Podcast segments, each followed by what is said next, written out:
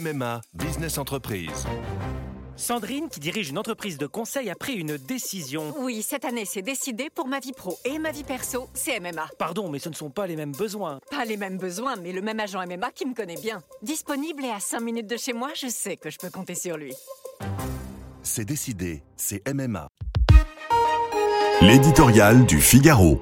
Les otages de Noël par Jacques-Olivier Martin. On ne prend pas les mêmes, mais on recommence. À la SNCF, même lorsque la CGT et Sudrail ne débraient pas, il y a des grèves à Noël. Chez les cheminots, la gréviculture n'est jamais en jachère et prospère partout. Le mouvement est mené cette année par un collectif de contrôleurs nés sur Facebook.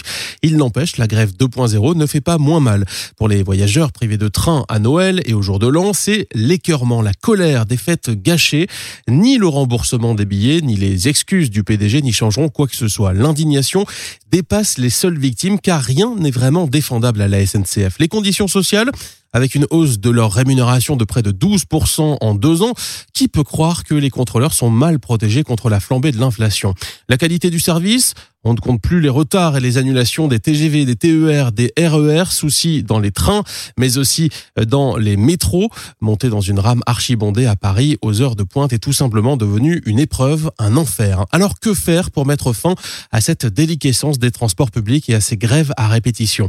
La réponse est largement entre les mains de l'État, propriétaire des entreprises publiques. Encore faut-il qu'il se mobilise. Le ministre des Transports est aux abonnés absents depuis quelques jours et le porte-parole du gouvernement s'est contenté de dire au lendemain des annonces d'annulation de trains qu'à Noël, on ne fait pas grève, avouons que c'est un peu court. Les solutions ne manquent pourtant pas, à commencer par l'accélération de la libéralisation des lignes pour briser les monopoles de la SNCF et de la RATP. Les clients de Trenitalia, qui fait rouler ses TGV entre Paris et Lyon depuis un an, ne sont pas concernés par le mouvement des contrôleurs.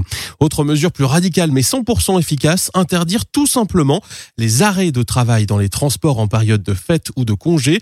Après tout, le droit de grève doit-il autoriser une poignée de cheminots à prendre en otage 200 000 voyageurs tous les ans à Noël?